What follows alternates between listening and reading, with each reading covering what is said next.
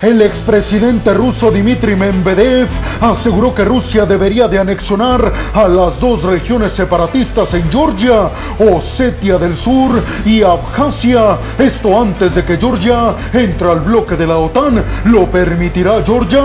Alemania se comprometió a gastar más del 2% de su Producto Interno Bruto en el gasto militar anual. Esto para cumplir con los compromisos del bloque de la OTAN. Indonesia llega a un acuerdo con la empresa estadounidense Boeing para comprarle aviones F-15, esto de última generación, pero hay un problema. ¿De qué hablamos? Rusia asegura que entregará en tiempo y forma a la India los sistemas de defensa aérea S-400 que ya les han comprado. Esto mientras la India busca nuevos proveedores de poderío militar en Estados Unidos, Israel y Francia. La CIA y el FBI alertan a la NASA de intentos de robo de tecnología y secretos por parte de China. Australia comprará misiles Tomahawk a Estados Unidos que pueden llegar hasta 1500 kilómetros de distancia. Abróchense los cinturones porque a continuación abordaremos a fondo estas y muchas noticias más. Aquí arrancamos y vámonos rápidamente hasta Moscú en Rusia. Y es que parece ser que la ambición territorial de la cúpula diplomática del Kremlin no termina solamente en Ucrania. Y es que ahora el expresidente ruso y el actual vicepresidente del Consejo de Seguridad de Rusia, Dmitry Medvedev, aseguró que Rusia debería de buscar anexionar las dos regiones separatistas de Georgia, Osetia del Sur y Abjasia. Medvedev aseguró que la mayoría de las personas que radican en estas dos regiones separatistas de Georgia, su sueño es pertenecer a Rusia y aseguró deberíamos de cumplírselos. Hay que decir que Georgia fue perdiendo el control de estas dos regiones separatistas, Abjasia y Osetia del Sur, desde que se desintegró la extinta Unión Soviética y Rusia procedió a reconocerlas de forma independiente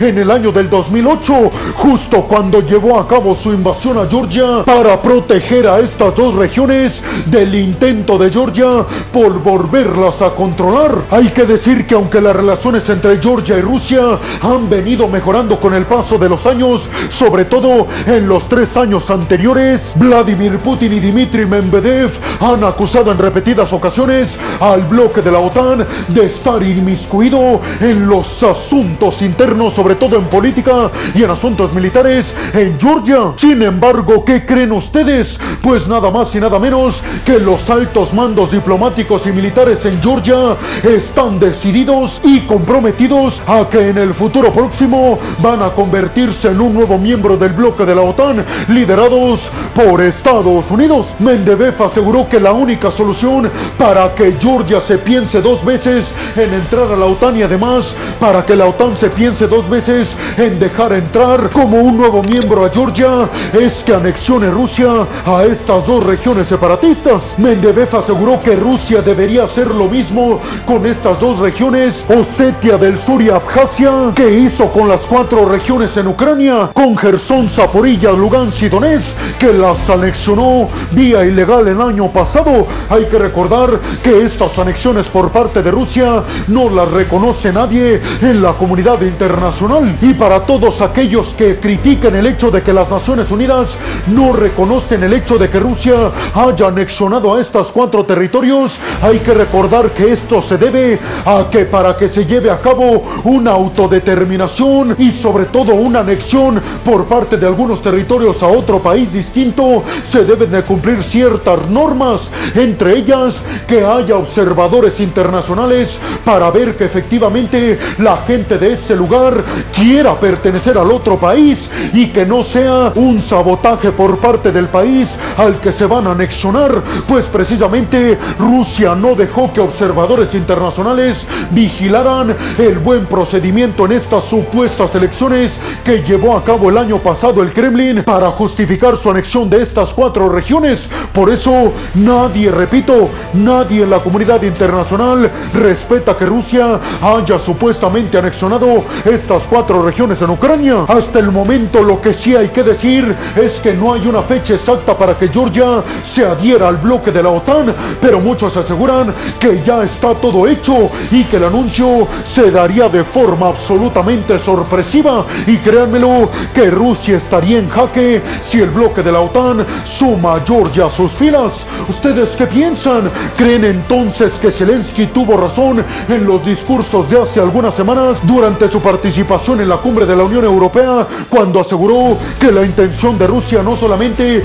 es anexionar territorios en Ucrania, sino además territorios de Georgia y de Moldavia? Y sobre todo les preguntaría qué creen que hará la comunidad internacional en el dado caso de que Rusia decida anexionar por la vía de la fuerza estas dos regiones separatistas en Georgia. ¿Creen que si Georgia entra al bloque de la OTAN estaremos viendo un enfrentamiento directo entre la OTAN y Moscú? Y vámonos rápidamente hasta Berlín, Alemania, y para hablar en esta segunda noticia sobre el hecho de que Olaf Scholz, el canciller alemán, se habría comprometido ahora sí de forma oficial a que Alemania estará gastando el 2% de su Producto Interno Bruto en el gasto militar anual en Alemania. Esto durante los próximos cinco años. Y si ustedes en estos momentos están preguntando por qué Alemania se está viendo obligada a gastar el 2% de su Producto Interno Bruto en el gasto militar anual, pues déjenme les recuerdo que cuando se llevó a cabo la cumbre de la OTAN este año en Lituania, acordaron todos los países miembros de la OTAN gastar por lo menos el 2% en el sector defensivo. Todo esto para estar más que preparados para cualquier enfrentamiento directo en contra de cualquier enemigo que tengan los miembros del bloque de la OTAN, llámese directamente China y Rusia. Alemania habría dicho en esta cumbre de la OTAN en Lituania que se celebró en el mes de julio de este año que inclusive pretendía gastar más del 2% del Producto Interno Bruto en Alemania en el gasto militar. Y esto obviamente no le gustó a muchos de los ciudadanos alemanes que han criticado la medida asegurando que ese dinero se podría gastar de mejor manera. Olaf Scholz aseguró que con el aumento en el 2% del gasto militar anual por parte de Alemania, entonces quedará a mano con los demás miembros del bloque de la OTAN gastando por lo menos este porcentaje. Recuerden además que el bloque de la OTAN está buscando en estos momentos darle toda la ayuda militar a Ucrania necesaria, pero además reponer todo el poderío militar que hoy en día ya no están en los almacenes de los miembros de la OTAN simplemente porque se lo han enviado.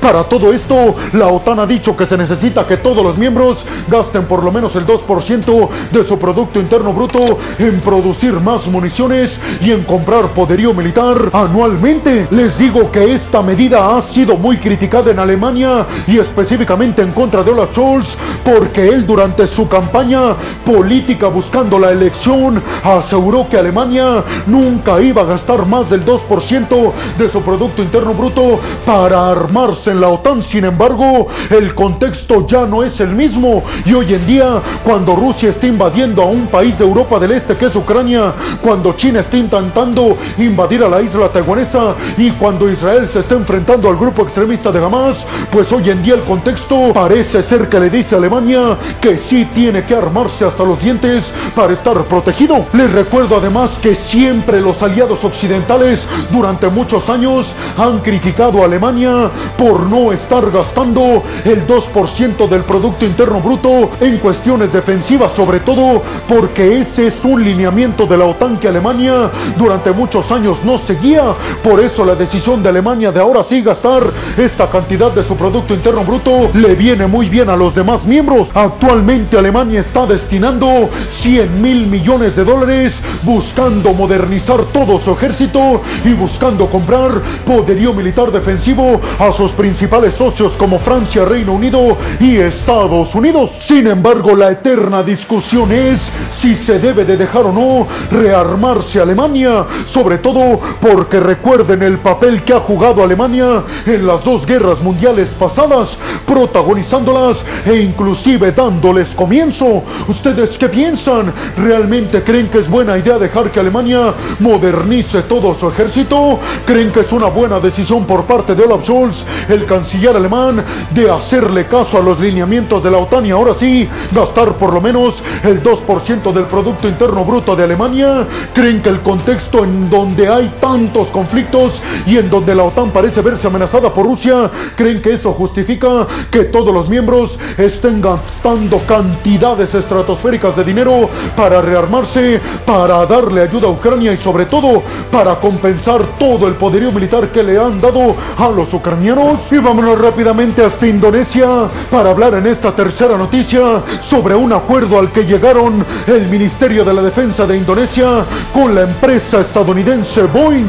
Esto para un acuerdo en la compra y venta de aviones F-15 de última generación. El Ministerio de la Defensa de Indonesia aseguró que había llegado a un acuerdo con Boeing para la venta de 24 aviones de última generación F-15. Esto con el objetivo de modernizar por completo su fuerza aérea. La transacción y este acuerdo todavía estaría sujeto a la autorización por parte de las autoridades estadounidenses, pero se espera que no haya un mayor problema, sobre todo por la gran alianza y amistad que hay en estos momentos entre Indonesia y Estados Unidos. Indonesia con Joko Widodo y Estados Unidos con Joe Biden, que se llevan perfectamente bien. Lo raro es que ni Boeing ni Indonesia han dado detalles sobre cuánto dinero va a costar este acuerdo. Indonesia especificó que va a comprar la versión más avanzada y más moderna del F-15, que sería el F-15EX, que ya tiene controles de vuelo digitales, un nuevo sistema de guerra electrónica, una cabina digital y los últimos sistemas de misiones y de software que hay en el mercado. Indonesia, además hay que decirlo, ha comprado en los últimos años aviones F-16, aviones rusos Su-27, Su-30 y aviones militares Rafale la Francia. Y ahora se le suman los F-15 absolutamente modernizados a la Fuerza Aérea de Indonesia. Muchos consideran que Estados Unidos le conviene todo esto para aprovechar la influencia de Indonesia en toda la región del Indo-Pacífico, aprovechando al mismo tiempo que se lleva de las mil maravillas con Washington. ¿Ustedes qué piensan? ¿Por qué creen que Indonesia de varios años hasta la fecha se está armando hasta los dientes en cuanto a la fuerza aérea? ¿Creen que tiene intenciones de llevar a cabo algún ataque en contra de alguien? ¿O creen que únicamente lo hace por cuestiones de modernización y para la disuasión de conflictos en esta región? ¿Cómo creen que Estados Unidos le beneficia este tipo de acuerdos? ¿Y cómo le beneficia a Washington el hecho de que Indonesia, uno de sus principales socios en la región del Indo-Pacífico, se estén armando hasta los dientes? ¿Creen que Estados Unidos tiene en la mira a China? Y vámonos rápidamente hasta Nueva Delhi, en la India. Y es que el ministro de la Defensa de la India aseguró que Rusia se comprometió con la India a entregar en tiempo y forma los sistemas de defensa aérea S-400 que la India le encargó a Rusia. Se espera que los sistemas de defensa aérea S-400 de Rusia estén llegando a la India a más tardar en agosto del año del 2024, es decir, el próximo año. Hay que decir que la India es el mayor de poderío militar y la gran parte se la compran a los rusos, lo que se convierte en una preocupación actual para la India, ya que las autoridades de la India aseguran que en estos momentos Rusia ha incumplido con varios pedidos de poderío militar y municiones que le habían encargado previamente desde la India. Todo esto debido a la crisis en contra de Ucrania. Por eso la India ha dicho que si Rusia incumple con el pedido de estos sistemas de defensa aérea S-400, entonces la India los va a suspender. Precisamente aquí es cuando entra el tío Sam y es que Estados Unidos ha dicho que está a punto de firmar acuerdos para la compra y venta de poderío militar por parte de la India. Sin embargo, para la India representa todo un reto comprarle poderío militar a Estados Unidos. Primero, porque es muy costoso en sí, pero también porque el mantenimiento del poderío militar de los Estados Unidos es mucho más costoso de lo que cuesta mantener poderío militar chino o ruso. Putin ha dicho que la invasión a Ucrania no va a provocar que el Kremlin cumpla en tiempo y forma con los pedidos que ha recibido la industria militar del Kremlin, pero muchos en el mundo saben que esto no va a ser así. Hay que decir que la India, además de estarle comprando poderío militar a Rusia, le está comprando en menor medida a Israel, a Francia y Estados Unidos. Tan solo desde el año del 2017, la India le ha comprado a Rusia poderío militar equivalente a 8.500 millones de dólares. Un pastel que por supuesto que quiere también Estados Unidos.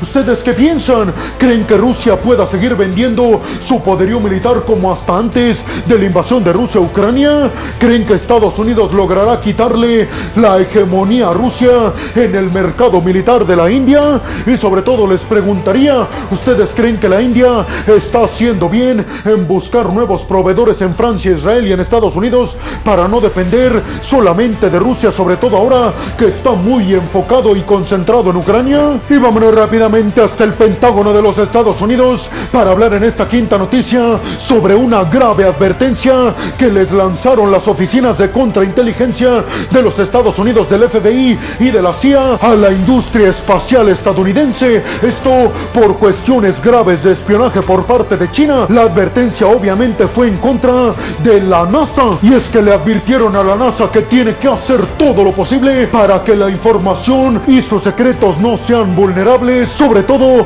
por cuestiones de espionaje chino. La NASA en estos momentos hay que decirlo que ya está en alerta máxima, evitando o tratando de evitar el robo de información y de tecnología por parte de China, que ustedes recuérdenlo, China es el principal competidor en la exploración espacial de Estados Unidos y obviamente para China le vendría muy bien robar algunos secretos de la NASA, sobre todo en lo que les voy a platicar a continuación. Y es que la CIA y el FBI advirtieron que lo que está buscando China es tecnología de cohetes, que es el principal obstáculo que ha tenido China durante los últimos años para llevar a otro nivel su exploración espacial. El riesgo es tanto que la CIA y el FBI han alertado a socios espaciales estadounidenses como la Unión Europea, el Reino Unido y Japón, pero además a una nueva potencia que está emergiendo y que también es aliada de Estados Unidos en cuestiones espaciales, a la India. Les recuerdo que los cohetes espaciales de Estados Unidos son por mucho los más modernos y capaces del mundo, ya que le invierte al año miles de millones de dólares en su desarrollo. No es un secreto que China quiera esa tecnología. ¿Ustedes qué piensan? ¿Creen que China logrará adelantar a Estados Unidos en la exploración espacial? ¿Creen que Washington logrará su objetivo de cuidar su desarrollo y su investigación en la tecnología espacial, sobre todo de espionaje y robos de China? Y vamos rápidamente hasta Canberra, Australia, para hablar en esta sexta y última noticia sobre algo que seguramente los va a dejar boquiabiertos, y es que las autoridades australianas confirmaron la compra de misiles de largo alcance Tomahawk a Estados Unidos, un acuerdo equivalente a 1.300 millones de dólares australianos. Así lo dio a conocer el primer ministro australiano Anthony Albanese. Albanese confirmó que el objetivo con la compra de estos misiles de crucero de largo alcance Tomahawk a Estados Unidos es que Australia incremente su poderío militar y su alcance de defensa, sobre todo volteando a ver a China. Albanese confirmó que Estados Unidos le vendería a Australia 200 misiles de crucero de largo alcance Tomahawk. Hay que recordar que estos misiles pueden alcanzar una distancia de hasta 1500 kilómetros. Si escucharon bien, estos misiles Tomahawk estadounidenses pueden alcanzar 1500 kilómetros de distancia. Albanese confirmó que este acuerdo todavía está bajo revisión, pero que se espera que no haya mayor tema ni por parte de Estados Unidos ni por parte de Australia para la compra y venta de estos misiles de crucero Tomahawk. Australia ha acusado a China de estar aumentando su fuerza militar más que nunca en la historia y más que cualquier otro país desde la Segunda Guerra Mundial. Por eso Australia asegura que no puede quedarse atrás en el desarrollo de su nueva fuerza militar defensiva. Además, escuchen bien esto, y es Australia también estaría planeando gastar 431 millones de dólares australianos en la compra de 60 misiles guiados antirradiación de Estados Unidos. Hay que decir que Estados Unidos este tipo de poderío militar, los misiles antirradiación y los misiles de crucero de largo alcance Tomahawk, no se los vende a menos de que se los esté pidiendo uno de sus aliados más cercanos y siendo Australia un aliado muy cercano de Washington en contra de China en la región del Indo-Pacífico, pues obviamente Australia tiene el sí por parte de Estados Unidos para la venta de estos misiles Tomahawk y antirradiación. Pero ustedes qué piensan? ¿Creen que Australia pudiera competirle con todo este poderío militar estadounidense al poderío militar y al arsenal del gigante asiático en un eventual enfrentamiamiento? Y bueno, hemos llegado al final del video del día de hoy. Les quiero agradecer muchísimo todo el apoyo que me dan. Sin ustedes, yo no podría dedicarme a lo que más me apasiona en el mundo. Así que muchas, pero muchas gracias. Sin más por el momento, nos vemos en el siguiente video de Geopolítica. Hasta la próxima.